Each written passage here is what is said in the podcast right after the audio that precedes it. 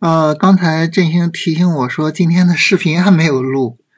哎呀，这个年龄大了真的是不行啊，这个容易忘事儿啊。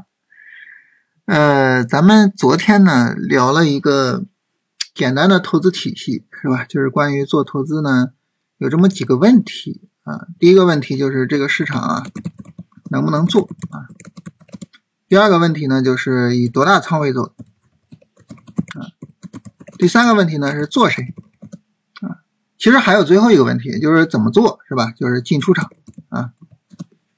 那么咱们呢就以今天的行情为例子啊，咱用这个讨论框架啊来聊一聊。首先呢就是这个市场能不能做？这个市场能不能做呢？我们说这个不能做的市场是什么呢？就是大盘是下跌的，同时呢没有独立的主线。那好，那这个市场就不能做。反过来呢，如果大盘是上涨的。或者是呢，大盘虽然下跌，但是有独立主线啊，这都可以做啊。那么我们现在这个大盘是什么情况呢？啊，大盘是下跌的啊。虽然说今天也在涨，但是这个上涨明显是下跌中的反弹啊。我们现在处于一个短线下跌过程啊，现在是下跌中的反弹。为什么说下跌中的反弹呢？你看整体这个反弹力度啊，并不是很强啊，然后和上周四的力度比还是。相对来说，这个上涨力度还是比较弱的啊，除非说明天能够加速涨啊。呃，我们现在 A 五零是在涨的，而且 A 五零有一个很明显的涨幅啊，不知道是不是又有什么特别的消息啊？如果说明天接着涨，那好，那那可能市场有逆转的可能性啊，毕竟三十分钟还是有底背离的，是吧？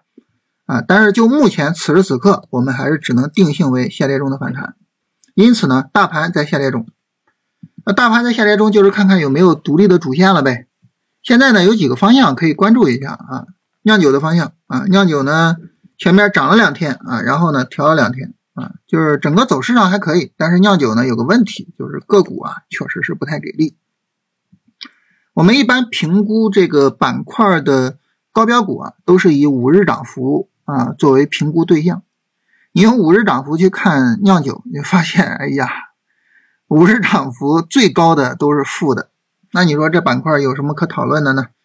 所以在这个地方，就是酿酒它可能比较适合做稍微长一点的投资啊，不太适合做投机，是吧？投机的方向呢，就是这四个：光伏、通信、互联网和上海自贸。这里边呢，光伏呢出现已经很久了啊，光伏从十二月二十一号，呃，我们出现一直到现在，出现已经很长很长时间了啊。所以对于光伏来说呢，其实就是一个哎更大的视角。怎么讲更大的视角呢？就是这个上涨之后啊，有一个小波段调整啊。那么这个小波段调整能不能走成啊？那大家说这个小波段调整的第二段怎么那么短呢？就我们从这个高点，这样画会好一点是吧？会比较舒服一点啊。就是看这个能不能走出来。光伏呢，今天早晨其实拉升还是不错的，然后后边呢就市场就没再做它，所以光伏到收盘其实是有一个调整的。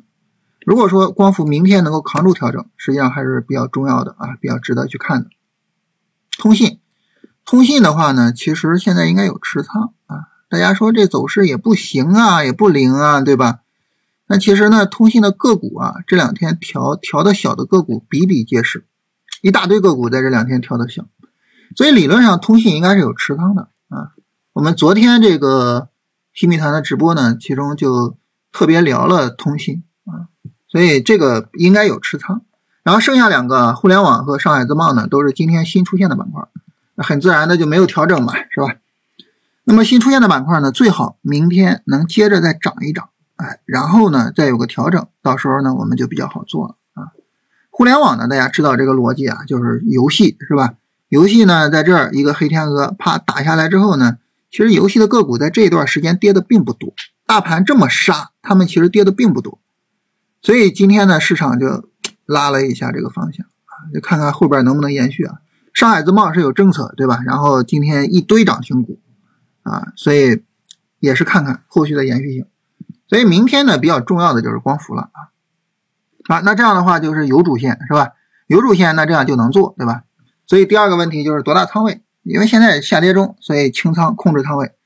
第三个问题做谁？那当然就做主线啊。明天呢，就是光伏可能会比较重要一点，然后其他方向看看呃有没有调整？其他方向其实最好不要有调整啊，最好持续涨，有调整反倒不对了啊。所以重点的就可能就光伏了啊，买入的角度啊，重点的就光伏了。然后你像通信最好能继续涨，因为你有持仓嘛，对吧？互联网跟上海自贸呢，虽然没有持仓，但是最好也继续涨。为什么呢？因为你继续涨，才能够说明你这个板块有延续性，你后续才好做，对吧？啊，那最后呃进出场怎么做这个问题啊，我们就按照我们常规的进出场条件来就可以了。你看，这就是一个完整的分析逻辑。其实我们每天都可以这么去做分析，是吧？每天都可以去聊啊，什么情况能不能做啊？以多大仓位做，是吧？然后做谁啊？怎么做？就每天都是这么分析。其实每天这么分析一个交易计划，你这就做出来了，对吧？包括咱们现在这个训练营也是刚开营啊，呃，在训练营里边呢，其实就是围绕着这几个问题在跟大家聊啊，就是围绕这四个问题，把这四个问题解决了。就总结出来完整的交易策略了，对吧？训练营最后是跟大家总结了两套交易策略啊，然后大家可以去参考的啊。所以就是今天就提供这么一个样本啊，我们使用这个分析框架去做分析啊。